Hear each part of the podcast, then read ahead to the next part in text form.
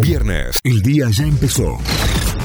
Y esto es lo que tenés que saber para arrancar el día en Notify. Vamos ahora sí a las noticias. Auspicia este mixo de noticias. Cordies Mixo. Encontrarnos en Avenida O'Higgins 5450 en el Paseo de Compras Las Catalinas.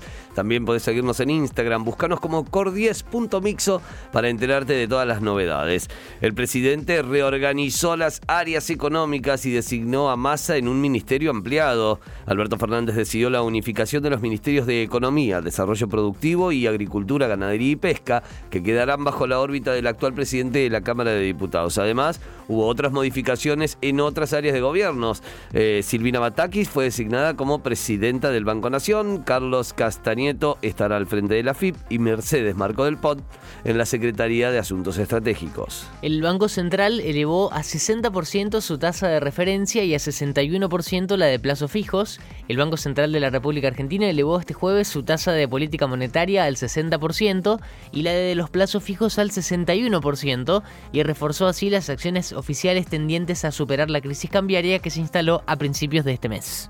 La UTA anunció un paro nacional para el próximo martes en reclamo de aumento de salarios. Será el 2 de agosto a partir de las 22 horas y hasta las 6 de la mañana del miércoles, según señaló Roberto Fernández. La titular de UTA Córdoba, Carla Esteban, confirmó que el gremio se adherirá al paro propuesto por UTA Nacional. Córdoba, organizaciones ambientales levantaron el acampe frente a tribunales. Varias organizaciones ambientales marcharon hacia tribunales y realizaron una vigilia en espera de una respuesta por parte del Tribunal Superior de Justicia. Reclaman por el cese de los desalojos y la anulación de las imputaciones a quienes protestaron contra la autovía. Se suspendió el partido de talleres ante Unión. El vehículo colectivo que trasladaba a los jugadores tatengues desde Santa Fe a Córdoba fue chocado por un camión, por lo que tres jugadores y cuatro auxiliares resultaron heridos y ya están fuera de peligro. Ante esto, la Liga Profesional decidió postergar el partido con fecha aún por definir. Así, el partido que abrirá esta noche la fecha 11 será Godoy Cruz en Mendoza ante Vélez.